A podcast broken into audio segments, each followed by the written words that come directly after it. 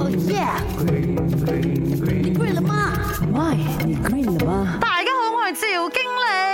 在冬奥会上用的雪是不是假雪呢？答案是 no，它是真的，是真的。OK，因为呢，每次我们在比赛会场上面看到呢，有一台这个造雪机器一直喷射那些雪出来啦，所以大家就觉得说啊，你看，你看啊，机器喷出来的假的那些雪。曾经在国际雪联担任过二十一年的自由式滑雪竞赛主任呢，他就有向记者表示了，水分子在自然界中呢是以固态、液态还有气态形式存在，在不同的温度条件下呢，它就会有变化。所谓造雪，只是将液态的这个水哦，在低气温的条件之下转变为固态的形式。全世界的雪场都是这样的啦，所以不要讲那些雪是假的。其实早在一九八零年呐，就开始用这个人工造雪措施在冬奥会上面啦。你懂的啦，天气这种东西呀、啊，人类是控制不到的吗？可是比赛还是要继续进行的吗？万一在比赛那一天，哇，太阳很忙啊，然后所有的雪已经融化了，不够雪又要怎样进行滑雪比赛呢？对不对？